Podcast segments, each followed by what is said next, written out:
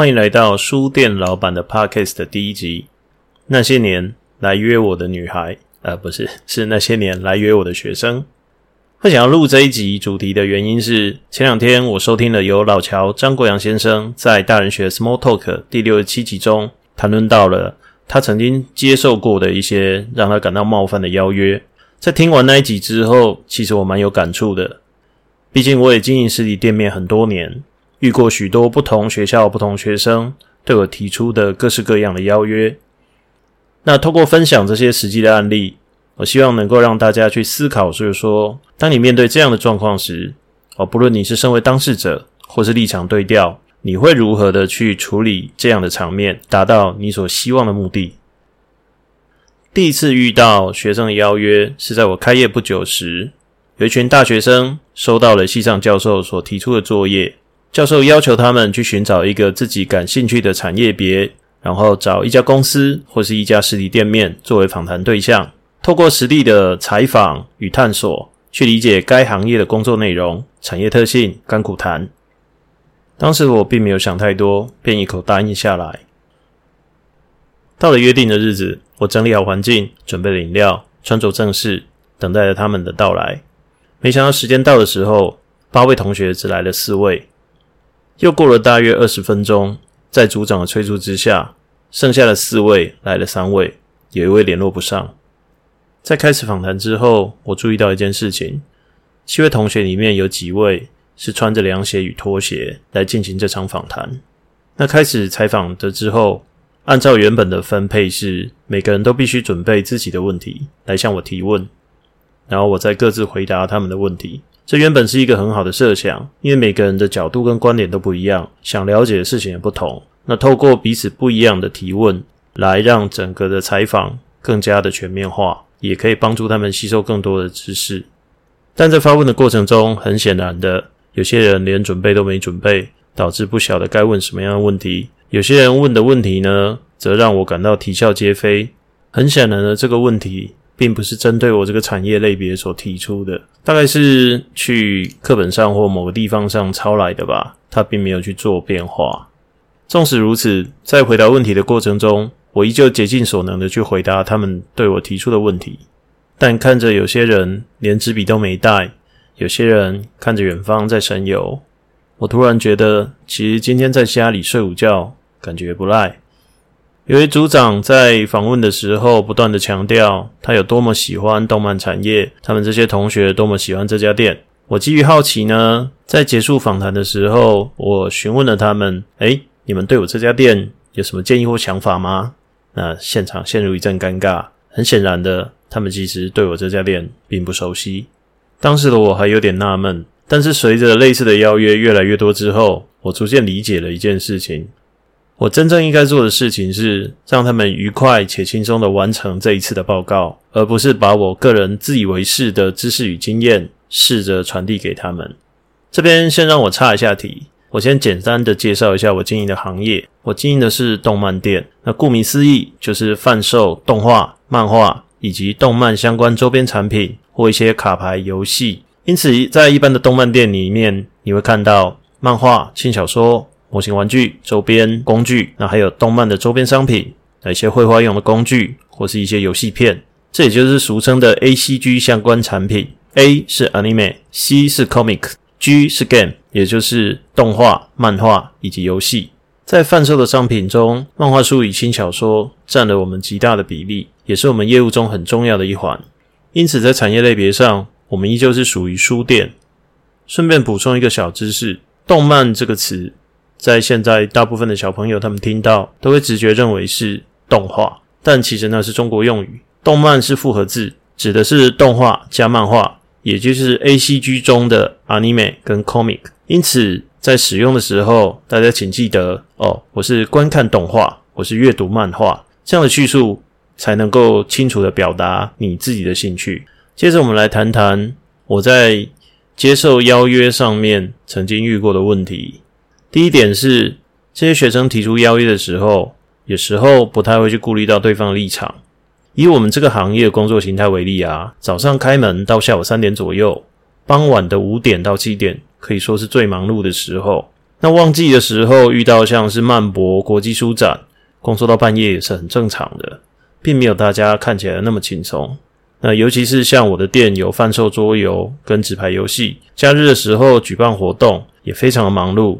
我自己除了必须顾店之外，还必须身兼活动的裁判，因此大多数的人在这个时间进来找我，他们如果没有观察到我是否在忙，或是我是否正在用餐，那这样子被打扰，确实是让人感到挺困扰的。我也没有办法好好的听你讲话。第二点呢，是邀约时没有办法说明清楚的目的，呃，例如说一开始说想来采访。那后来变成说他们办社团活动需要帮忙，最后呢可能会变成他们的活动需要募款，需要店家赞助等等。我遇过一个蛮夸张的例子，他是一个动漫社的社长，一开始呢是说想要来采访我，那后来呢又告诉我说他们最近有社团活动啊，希望我们可以提供一些免费的赠品去赞助他们，帮助他们办活动。那刚开始我想说我就提供一些厂商给的免费赠品啊，像说海报啦、小东西啦这些。啊，想让学生让他们办个活动，这样就 OK 了。结果没想到后来他们才提出真正的要求，他们真正希望的是啊，能够由我来提供一些有价的商品，也就是我店里贩售的东西，让他们带到哦社团联展的会场，也记得为期是一个礼拜吧，这样他们就可以在现场贩卖那些商品来赚取利润。但是呢，他们只愿意给我成本，也就是说我没有办法透过这件事情赚取任何利润。我还必须承受，就是说他们把我店里的货搬走了，再去跟厂商叫货。那万一没有卖掉的商品啊，我必须无条件的把这些商品回收，自行去处理。万一商品有损毁或是有失窃的状况，那后续的处理，光是用想的就非常的麻烦。加上他们要商借的商品总额，其实远远超过一个社团所能够负担的金额。那最后当然也就不了了之喽。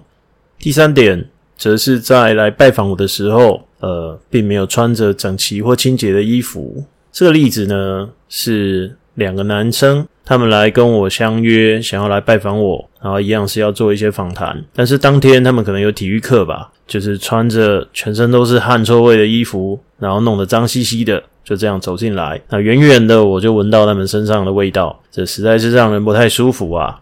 那因为我知道他们平常的冬季制服呢，里面是衬衫领带，那外面有西装外套，那我就有点委婉的跟他们说：“诶，学弟啊，这个以后如果你们去拜访其他店哦，记得啊，回去先洗个澡，然后再穿上学校的制服，这样会比较得体一点。”第四点，可能是因为我们是休闲娱乐产业吧，很多人走进来都是抱着轻松的心情。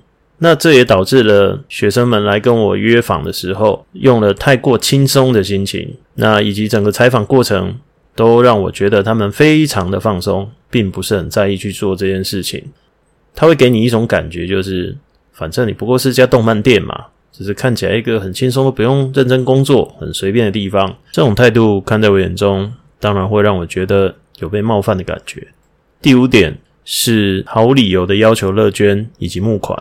我第一次被募款的时候，呃，也是某一间大学的社团，他们说要举办一个类似戏唱卡拉 OK 大赛之类的吧。那拿出一个样本书给我们看，就是说只要你有捐款，他们会在那一本活动的小手册上面看上我们店家的广告。那当时我想说，嗯，好，那如果你希望我捐款的话，那也请你到时候东西做好，拿一份 demo 给我看，那代表说你们真的有把我的广告放上去。那对方答应了，也签了合约，但是呢，我这辈子就再也没有看过那一本手册。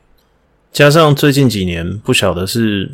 什么样的风气？许多与动漫店无关的社团，例如说像是吉他社啊、热舞社这些社团，都纷纷的以他们要举办呃社团成果展之类的名义来向我们店家募款。那我必须讲一件事情，就是说我从来就没看过你来我的店，那你们的社团也跟我的店经营取向、受众是完全没有关系的。那一开口就要钱。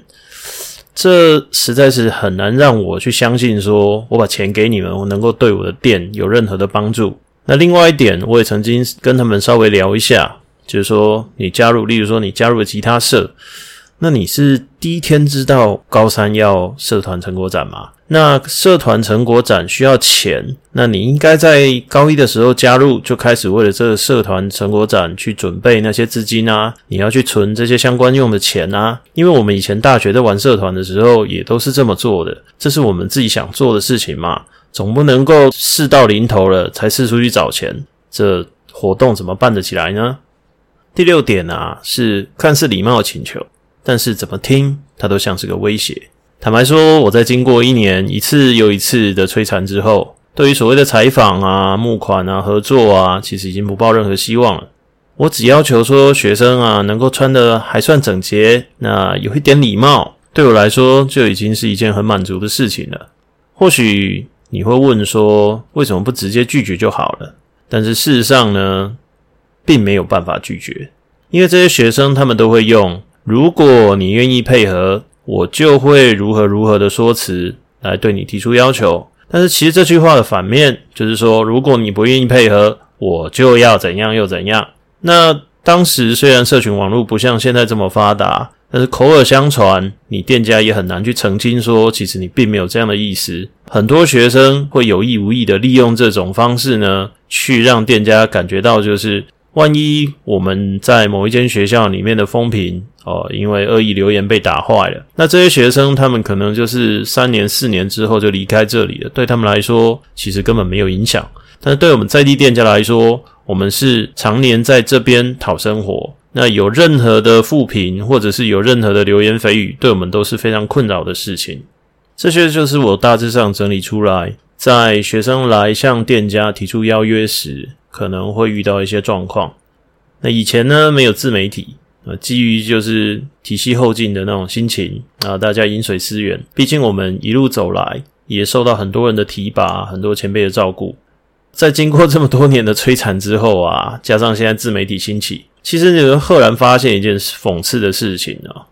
当时我们愿意将这些非常宝贵的经验无偿的散播出去。